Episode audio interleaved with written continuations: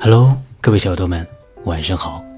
好久没有跟你分享过童话故事了，今天给你讲一个关于十二生肖鼠年由来的故事。赶快竖起你的小耳朵，一起来进入我们今天的故事吧。话说，上古时代，人类知识有限，连年、月的计算与区分都不知道。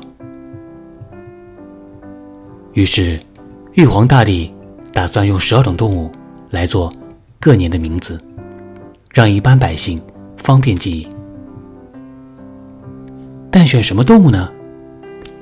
玉帝左思右想，决定在自己生日当天办个动物渡河比赛，取前十二名的动物作为十二生肖。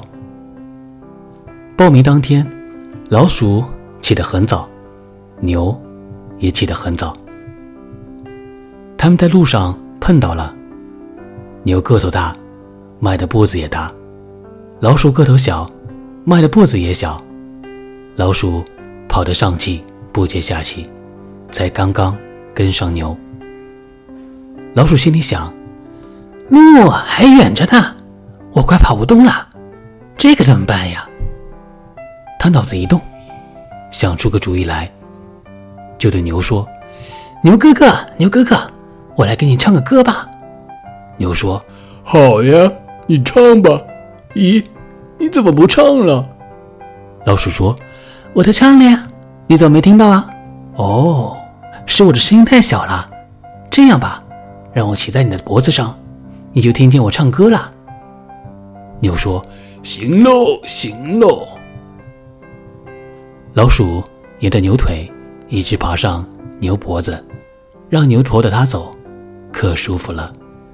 它摇头晃脑的，真的唱起歌来：“牛哥哥，牛哥哥，过小河，爬山坡。”驾驾，快来点哦！牛一听乐了，撒开四条腿使劲跑，跑到报名的地方一看，谁也没来，高兴的昂昂的叫起来：“我是第一名，我是第一名！”牛还没把话说完，老鼠从牛脖子上一蹦，蹦到地上，滋溜一窜，窜到牛前面去了。就这样，老鼠得了第一名。牛得了第二名，所以在十二生肖里，小小的老鼠给排在了最前面了。好了，这就是关于十二生肖鼠年的由来，希望小耳朵们会喜欢。我们明天再见。